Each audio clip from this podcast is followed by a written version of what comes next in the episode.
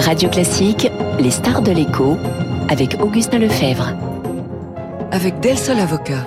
Del Sol Avocat, donnez toutes les chances à votre entreprise.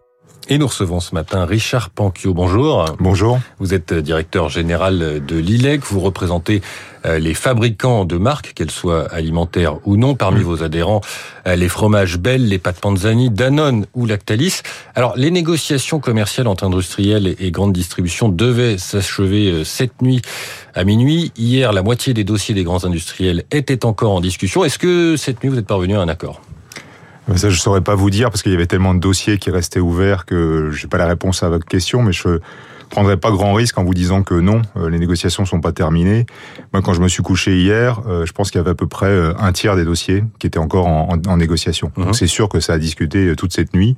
Je sais pas à combien on est arrivé ce matin, mais c'est sûr qu'il y a des dossiers, beaucoup, qui sont encore ouverts. Et je dirais que c'est à un niveau qui est jamais vu. Chaque année, on dit que ces négociations sont plus dures que les précédentes. Là, ça s'est vraiment vérifié J'aime pas beaucoup cet adage-là parce que c'est vrai qu'il y a des années où c'est moins compliqué que d'autres. Cette année, c'est probablement et de très loin la plus compliquée pour une raison assez simple, c'est que les, les, industriels font face à une inflation des coûts qui est absolument considérable. Et que forcément ces coûts, ils cherchent à les répercuter dans leur euh, prix de vente, euh, et ça donne lieu à des négociations extrêmement euh, ardues. Alors, qu'est-ce qui va se passer maintenant? Parce que la loi actuelle vous empêche d'arrêter les livraisons à, la grande distribution. Comment vous allez faire? Bah la, la, la, la, première chose qu'il faut voir, c'est euh, en fait ce qui a été signé, ce qui n'a pas été signé. Mmh.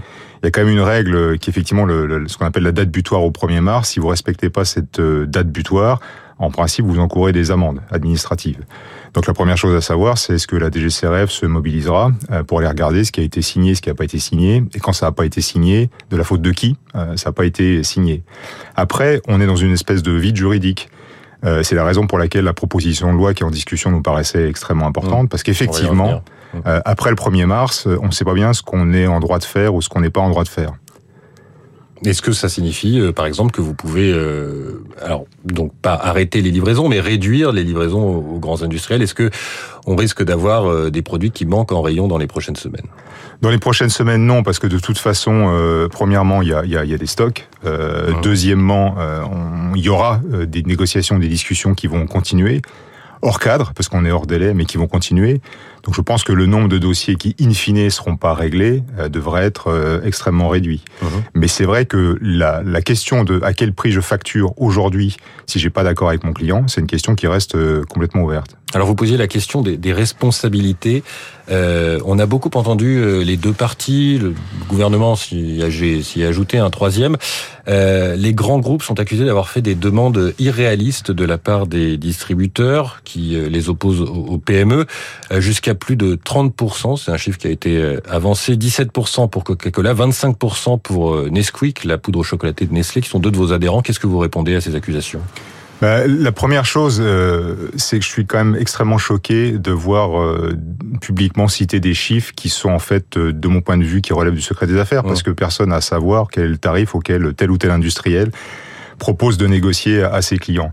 Ça, c'est le premier point. Le deuxième point, c'est que les distributeurs ont quand même globalement euh, atténué leur langage parce que on, arrive aujourd'hui à quelques exemples. On nous cite quelques marques. Euh, il y a deux mois, il y a trois mois, c'était tout le monde. C'était les multinationales de façon généralisée. Donc il y a une, une forme de, de, de, d'atténuation en fait du discours. Le troisième point, et c'est juste, le troisième point, c'est que euh, on cite des exemples comme cela. C'est vrai. Il y a un espèce de, de, consensus, je dirais, sur le fait de dire la, la moyenne des tarifs, elle est probablement autour de 14-15%. Alors effectivement, vous avez des gens qui sont à 20, 25, voire plus. La quatrième, le quatrième point, c'est est-ce que ces 20 ou 25%, vous les expliquez en tant qu'industriel, vous les justifiez? Honnêtement, euh, des cas de figure que je connais, oui, vous pouvez les justifier. Parce que quand vous additionnez le coût de l'énergie, le coût de la matière première, qui peut être le sucre, qui peut être l'emballage, etc., parfois le cours du dollar, parfois des intrants agricoles, vous pouvez arriver tout à fait rationnellement à justifier 20 ou 25% d'augmentation de tarifs. Mmh. Après, s'ouvre une négociation.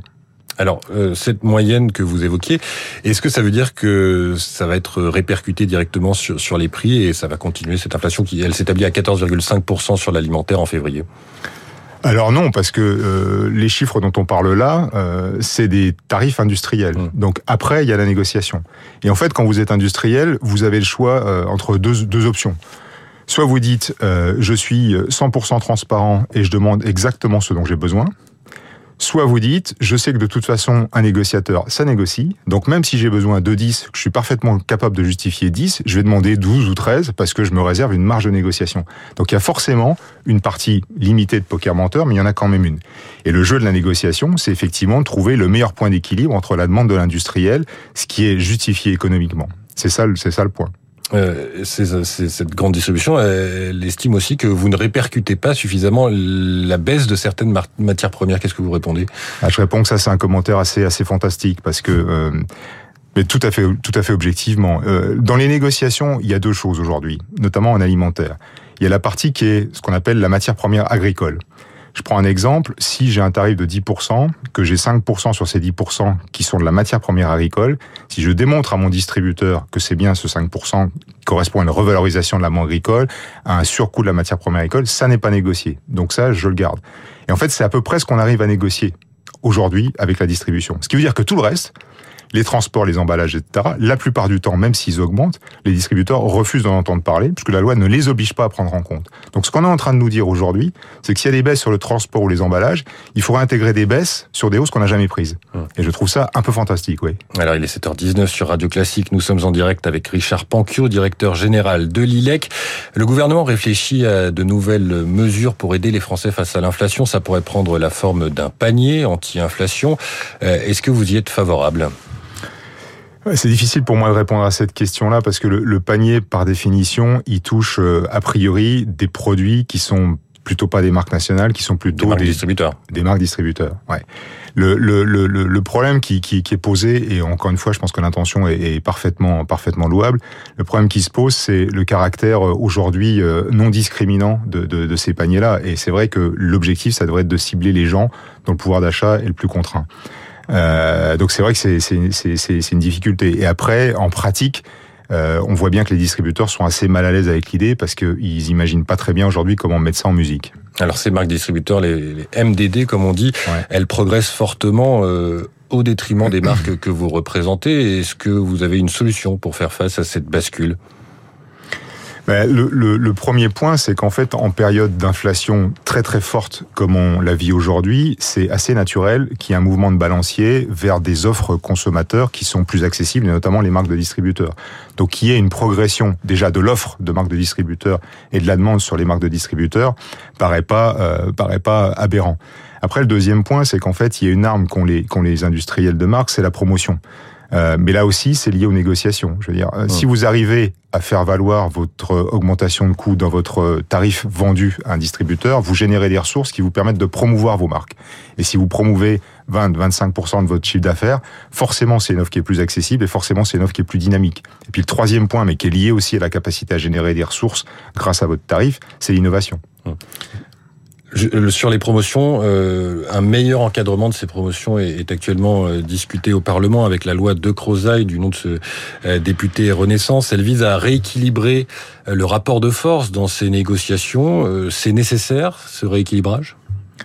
Alors le rééquilibrage dans les négociations de façon générale, je pense que oui. Et, la notion de rééquilibrage, elle est vraiment importante parce que la question n'est pas de savoir s'il faut faire pencher la balance d'un côté ou de l'autre. Je pense que fondamentalement, les relations commerciales en France ne peuvent devenir plus saine que s'il y a un vrai point d'équilibre qui est trouvé et pas un déséquilibre en faveur de, de, de l'un ou de l'autre. Parce que là, la grande distribution est, effectivement euh, avantagée, en tout cas selon ce député. Et là, la principale mesure de la loi, c'est de ne plus obliger les fournisseurs à continuer leur livraison s'il n'y a pas de, de, de négociation sur les prix. Alors c'est effectivement le, le, le point d'équilibre dont on parlait tout à l'heure, mmh. parce qu'aujourd'hui, j'ai pas d'accord avec un client, qu'est-ce que je fais? Euh, J'ai pas la, j'ai pas le, le, droit d'arrêter de le livrer. Mmh. Et si je continue à le livrer, c'est aux anciennes conditions contractuelles, c'est-à-dire avant l'inflation phénoménale qu'on connaît depuis un an. Donc ça, c'est économiquement pas viable.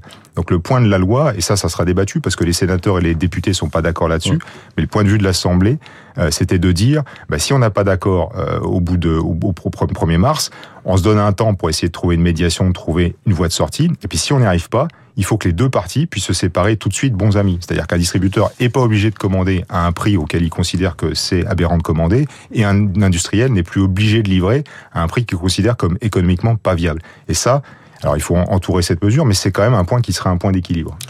Dernière question, euh, est-ce que il n'y a pas le risque, avec euh, toutes ces, difficultés autour des négociations, euh, que finalement à la fin tout le monde soit perdant, grande distribution industrielle et surtout le, consommateur les, dépenses alimentaires ont reculé de plus de 4% l'année dernière, le volume en grande surface de 2%, est-ce que ça, peut continuer? Ça c'est une vaste, vaste question. Je pense qu'effectivement les les, les, industriels et les distributeurs euh, ont, ont, tout intérêt à travailler beaucoup plus euh, en direction du consommateur et pas seulement sur la question de la dimension du prix en fait. Et c'est toute la problématique qu'on a aujourd'hui, c'est que toutes les discussions historiquement en France sont centrées autour du prix, alors qu'en fait on devrait réfléchir davantage sur la chaîne de valeur en ayant le consommateur en, en, en ligne de mire. Et quand je parlais d'innovation par exemple tout à l'heure ou d'offres, ça fait partie quand même des sujets majeurs. Richard Panquio, directeur général de l'ILEC, merci d'avoir répondu à notre invitation merci. et bonne journée. Il est 7h23 sur Radio Classique. Emmanuel Macron veut relancer son quinquennat après avoir fait adopter la réforme des retraites. C'est l'info politique.